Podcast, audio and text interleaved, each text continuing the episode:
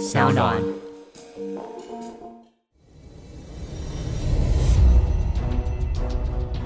什么是正义？什么是真相？跟着台湾剑士权威阿善师，重返那些离奇、轰动的命案现场，请听阿善师的剑士实录。各位听众朋友，大家好，欢迎收听今天的阿善师的剑士实录。我是剑士专家阿善师谢松善。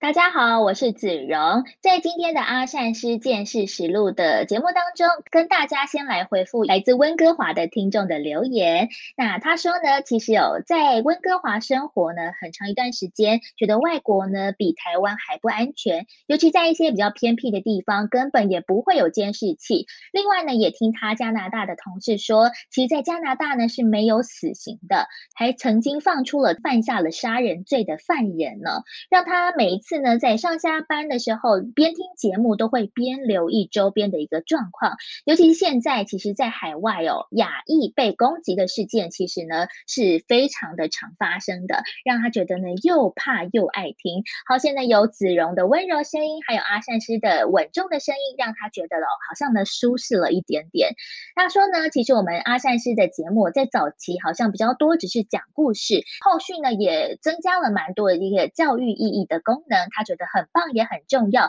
不然呢，他也会担心会不会有人那么无聊想要模仿呢？所以呢，也非常的支持我们。那也谢谢这一位来自温哥华朋友对我们节目的支持哦。是的，非常的谢谢这位呢来自温哥华的朋友呢给我们的支持跟鼓励。好，其实呢我在念书的时候也在美国待过，好，那我也呃有到呢那个加拿大，哦也去。呃，旅游，那我在美国待的经验是这样子，尤其是在比较乡村的地方呢，其实每一个住的地方呢，跟另外一家住的地方就距离很远，而且晚上开车的时候呢，几乎周边都没有人。其实那时候我在想呢，如果有人呢侵入住宅或者在路上拦截你，其实那时候真的是叫天天不应，叫地地不灵。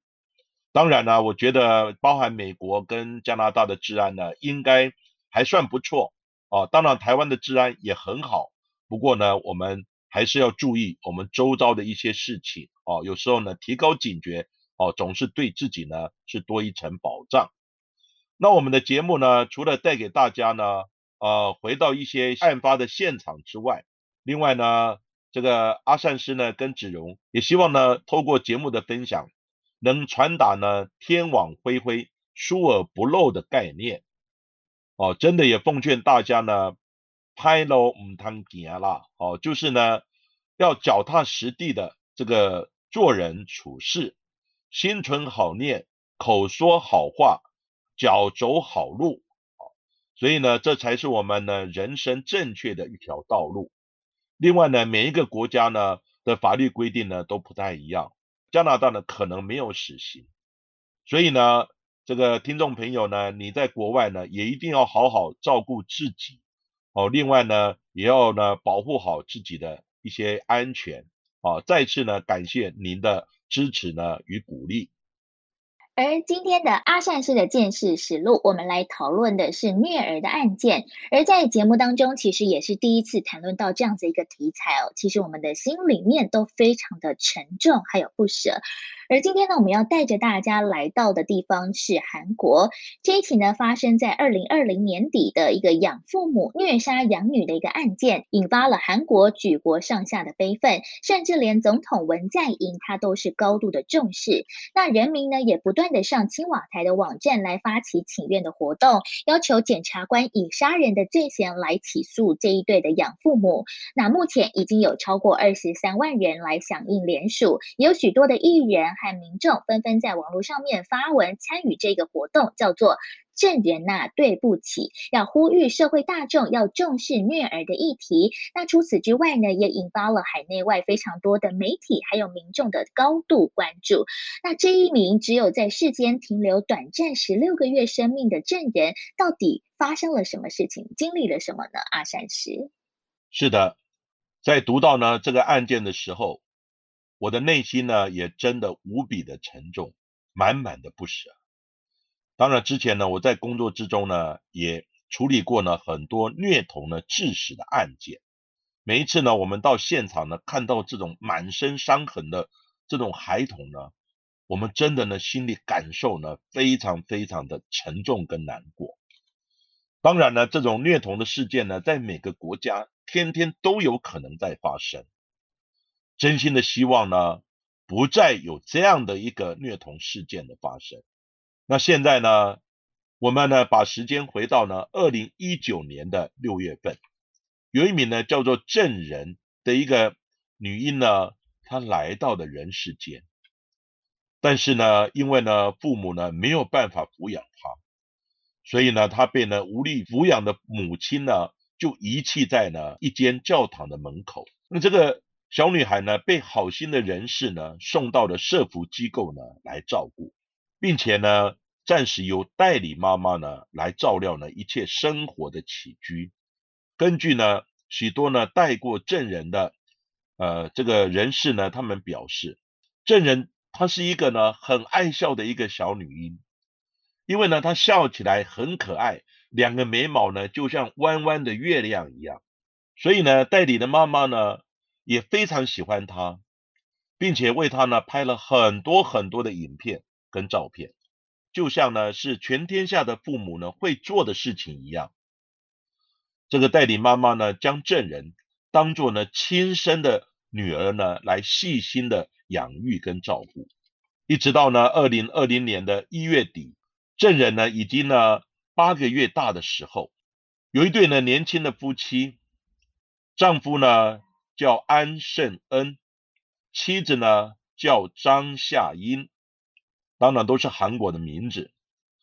他们呢来到呢社福机构呢。然后他们说要领养呢这个小孩，然后呢从呢许多照片之中，他们一眼呢就相中了长相非常可爱的小证人，他们就表达呢希望可以领养呢这个小女婴呢当做他们的养女。那这对夫妻呢，另外呢他也育有呢一个四岁大的亲生女儿。其实要在韩国收养孩童，跟台湾一样，都要经过非常严格的审查，还有媒合。根据调查，这对夫妻他们来自一个基督教的家庭，双方的父亲都是牧师，同时他们也都是毕业于基督教的大学。那她的丈夫呢？安胜恩本身是电视台的管理高层，他的妻子张夏英则是有做翻译的工作。两个人的学经历看来呢，都是有一定的水准呢。那对外其实也是非常温柔和善，对人的态度都非常的诚恳。加上了自己也有亲生的女儿，所以对于这些的养育啊、照护的观念，一定也都不陌生。所以呢，在这个收养的过程当中，就非常的顺利。不过，这对夫妻为什么要领养证人呢？其实他们两个早在婚前就说好，要为自己的女儿来找一个玩伴，所以呢，就有了这样子一个领养的念头。在经过了一系列的配对之后，终于在二零二零年的二月三十号，这对夫妻正式的成为了证人的养父母。然而呢，在韩国，如果呢进行收养，还可以拿到了国家的补助收养金，有一百万韩元。另外呢，每个月还有二十五万元的韩元。的育儿津贴，那所有人都觉得说，这个可爱的小镇人终于有一个全新的人生开始。不过呢，其实，在韩国领养孩童并不是一个常见的事情，而这对夫妻呢，领养了正源的举动，其实也对于韩国的社会带来了蛮多的正面能量。在收养孩子的初期，这对夫妻好像呢，对他非常的疼爱，还被周边的人视为是一个模范父亲。当时呢，他们还带着正源一起上了韩国非常知名的领养儿童的相关节目。他的养父还说。其实，在韩国呢，非常的注重血脉相承的这种亲属关系。那收养的这个行为，常常会被觉得是非常奇怪的异类。但是他又说，其实收养呢，并没有见不得人，反而是一件呢应该被祝福的事情。也因为这样子一个言论呢，让很多人其实都大受感动，感觉呢是非常棒的一件事情。感觉这对养父母也都非常的优质。但是为什么最后还是会做出这一起震惊了韩国舆论的这？个事情呢？是的，根据呢种种的说法呢显示，其实呢，这一对夫妻呢，在领养的时候就有呢持续不断的虐待的行为。也有人呢发现呢，当初呢在参加综艺节目的时候，被抱在呢怀里的这个小证人呢，他的额头上就发现已经有明显的伤口。另外呢，也曾经呢有养母的友人说道，他们一直呢无法呢对收养的孩子呢产生亲密的感情。似乎呢，把收养这件事情呢想得太简单了。那既然已经产生了这样的疑虑，为何不停止收养呢？因为呢，这一对呢爱面子又很高调的这个夫妻呢，不想要丢这个脸，所以呢就继续的收养证人呢，并且持续的对他呢施暴。根据邻居的说法，这对狠心的父亲呢，曾经做过呢。以下的这些虐待的举动，我就举呢其中比较重大的几件呢，给大家来听听看。他曾经看过呢，才九个月大的小证人呢，被锁在呢那个手臂上呢来行走。另外呢，他们呢把这个小证人呢放在仅仅二十公分的电梯把手上，而且呢还自己呢对着镜子呢整理头发，也不担心呢这个小证人会从呢。这个把手上呢掉了下来。另外呢，他们用鞋柜的钥匙呢，给他当做磨牙的玩具来啃咬。还有呢，孩子肚子饿的时候，他曾经还给孩子吃了辣椒酱。此外呢，他们还把呢不到一岁的孩子放在自己的家中，然后呢只带着亲生的女儿呢出门。他们把呢这个小证人呢关在车子里面。只跟丈夫呢，还有亲生女儿呢，去享用外食。另外呢，如果小证人呢在婴儿上哭的话呢，他就会猛烈的把这个婴儿车呢推去撞墙，不许他再哭泣了。那到了呢下午七点左右呢，他们就会把孩子放在呢黑暗的房间。那孩子一定哭啊，他就让他自己哭，哭到累了以后呢，自然就会睡着了。而且呢，当时只有一周岁的孩子。就发现呢，他锁骨骨折，还有全身呢就布满了淤青了。另外呢，幼儿园呢也曾经呢对这一对呢养父母提出呢，希望呢能送孩子的棉被来，呃让他们午休的时候可以盖。但是呢，他们仅仅呢表示，只要在呢证人的脸上呢盖块毛巾，他很快就会睡着了。这些呢种种的这些虐待的行为呢，真的是让人匪夷所思啊。更可恶的是，这对呢恶魔的养父母呢，还在施暴期间，他们去参加呢收养父母的聚会，而且呢还做分享。这些种种恶劣的虐儿行为呢，真是令人发指啊，天理不容啊！但其实曾经有至少三次的机会可以拯救这个无辜的生命，但都因为当时的警方的疏忽，错过了最佳的救援时间。其实从二零二零年三月起，证人的脸上呢，常常就会出现大面积的淤青。老师觉得非常的奇怪，诶，这个脸上的淤青呢，非常的像一个成人的脚印，也有的像是呢被甩巴掌之后这个淤青的痕迹哦。在短短的一个月内的时间，他的身上总是会出现各种不同大大小小，还有各种部位的淤青。那当然呢，幼儿园的老师也向养母来做反应，不过呢，养母总是轻描淡写。的说，那是他自己不小心弄伤的吧。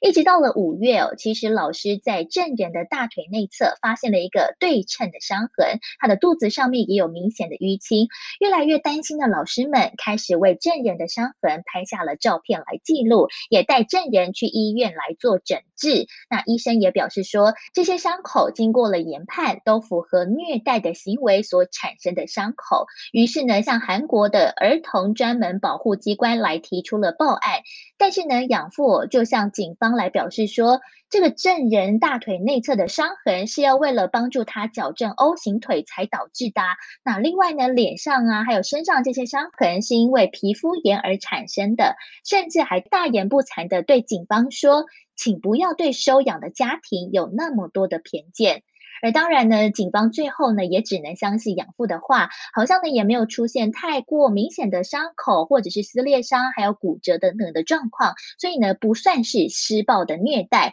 最后以不立案来处理这一次的事件。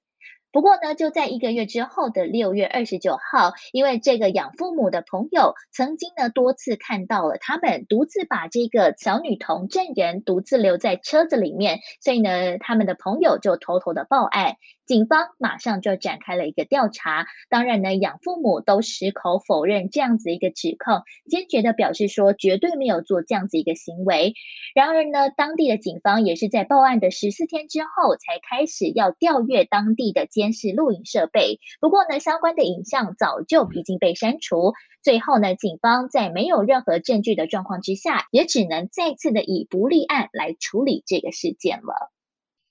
那到了呢，二零二零年呢九月二十三号的时候，已经呢有一段时间呢，无故呢没有到幼稚园呢上课的这个证人，突然就来到幼稚园上课了。那已经呢有两个月呢没有看到呢证人的这个老师们呢，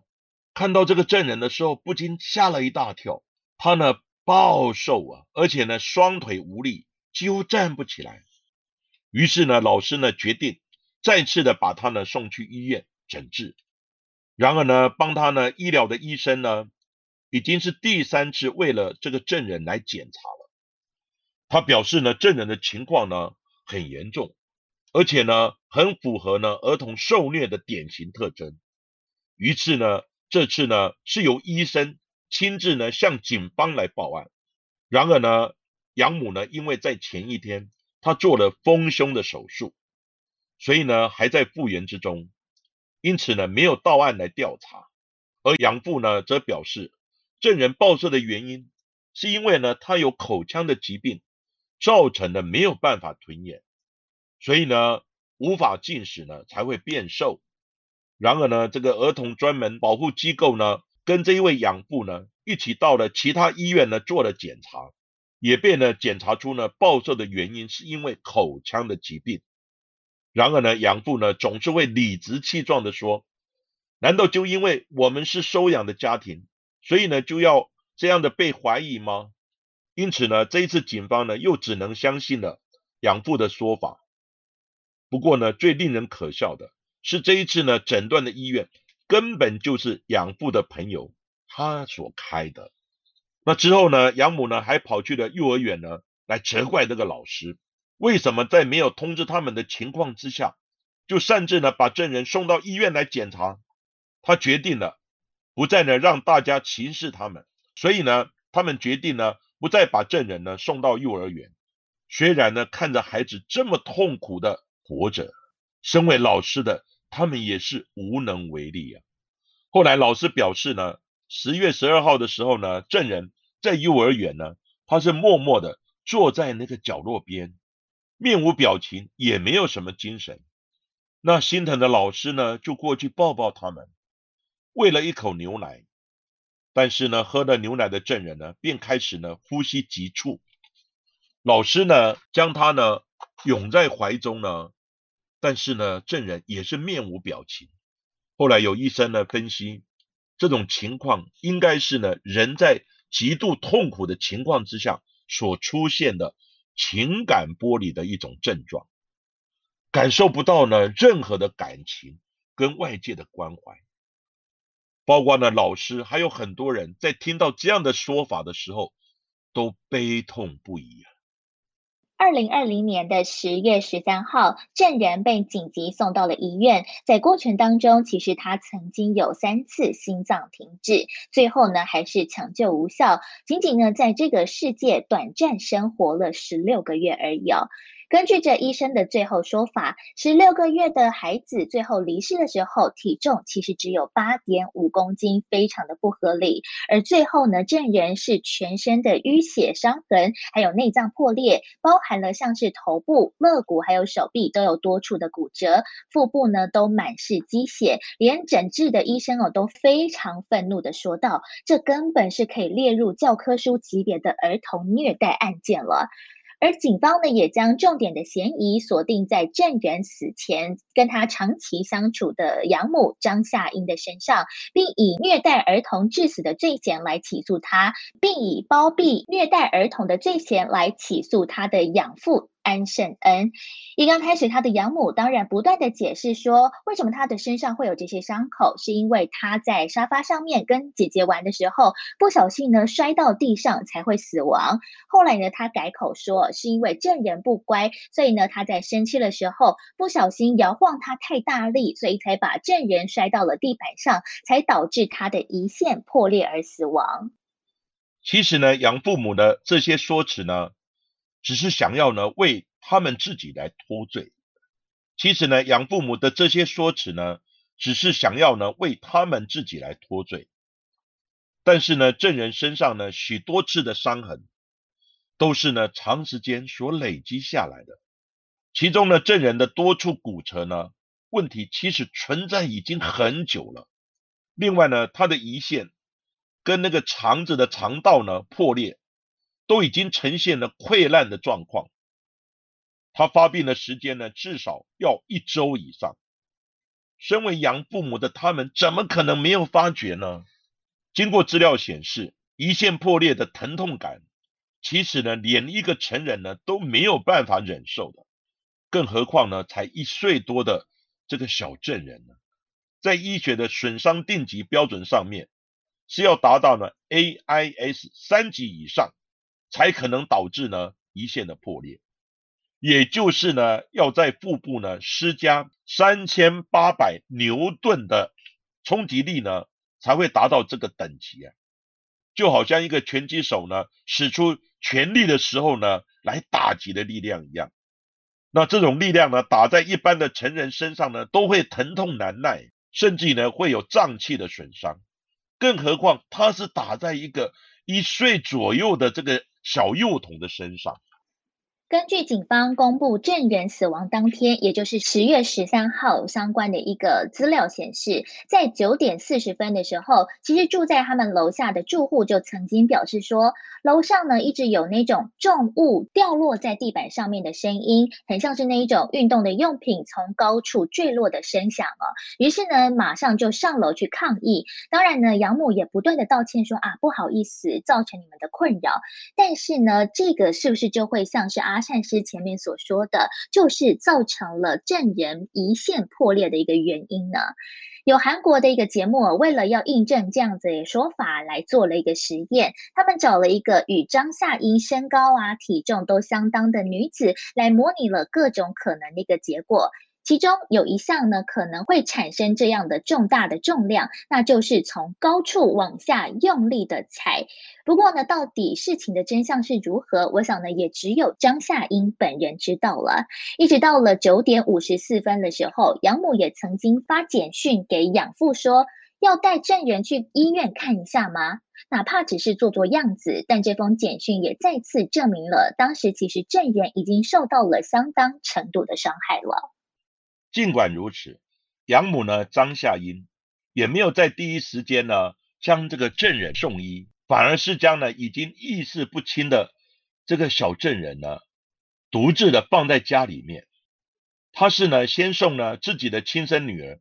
去幼儿园之后呢才返回家中，并在呢十点四十二分左右呢叫了一部计程车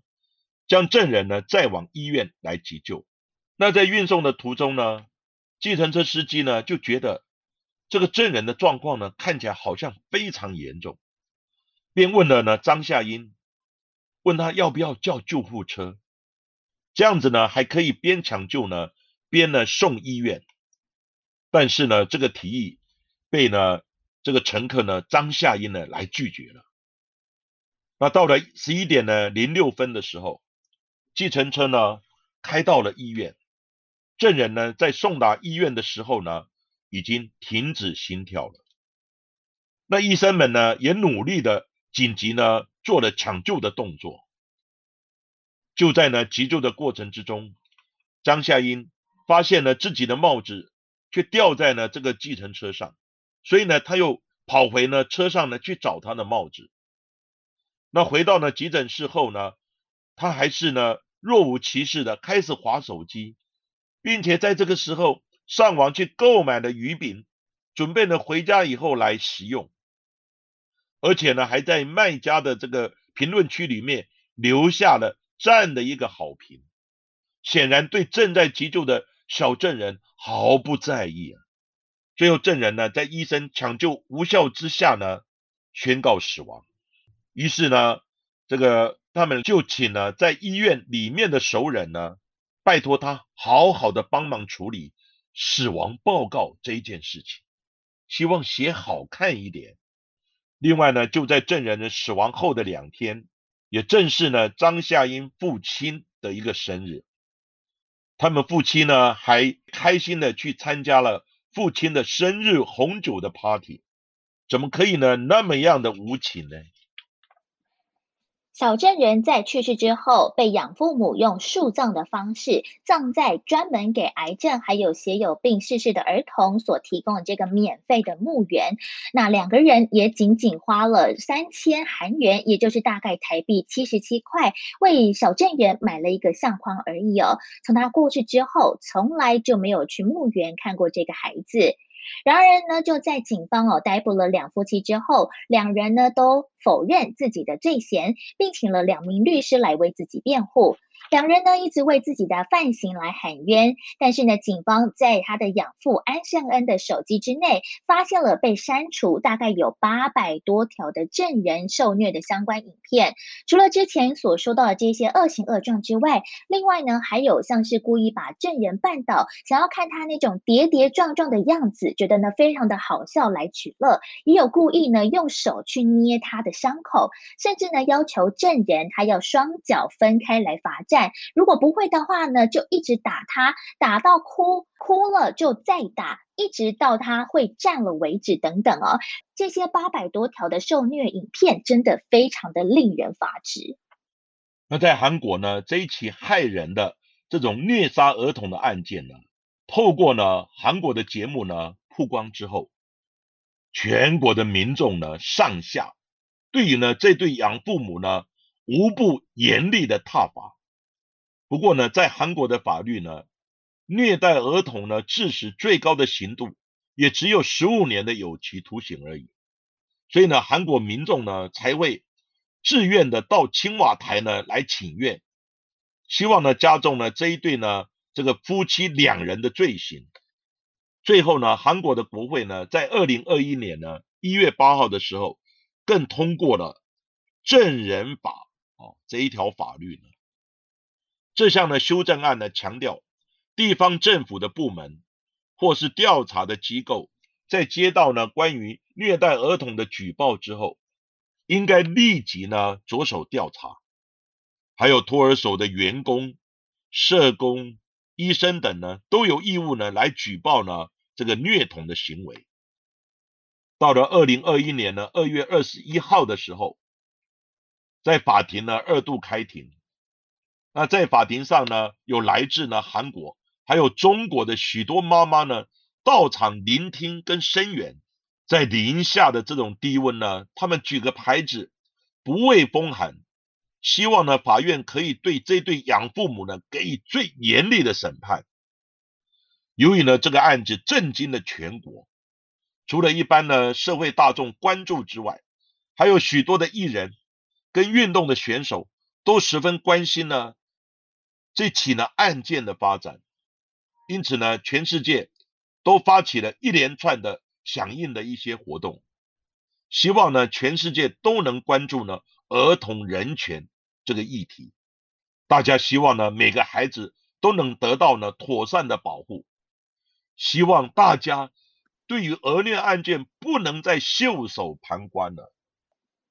在二零二一年的五月十四号，南韩的法院做出了一审的判决。证人的养母张夏英被判处无期徒刑，而他的养父安胜恩因为隐匿了证人被虐待的事实，被处以七年的有期徒刑。但这其实检方的主张是要判处张夏英死刑的，并且呢，依照着各种的证据显示，其实张夏英对于养女证人的健康还有身心的安全，其实长期以来都是漠不关心，而且持续施虐，导致的他的身体健康不断的恶化，但是并没有事时的让孩子前往医院来就医，而经过法医的检验之后。张夏英在证人的腹部已经在严重的受伤的状况之下，又再次的用脚踩踏他的腹部，导致着证人的伤势加重，成为了证人死亡的致命伤口，并希望以间接故意杀人的罪嫌来判处他死刑。而目前这个案件呢，还在审理当中，未来如果有最新的结果，我们也会在节目当中来跟大家更新。是的。讲到呢，这个证人的这个案件呢，这个主题叫“证人对不起”，好像大家呢都非常关心呢儿虐的这样的一个案件。其实呢，在我还没有退休之前，我工作三十几年之中呢，也看过很多很多的儿虐致死的案子。但是呢，我们都是呢在后端已经死亡以后呢，才去做一些相关的建设工作。希望的我们是能在案件还没发生之前就能做一些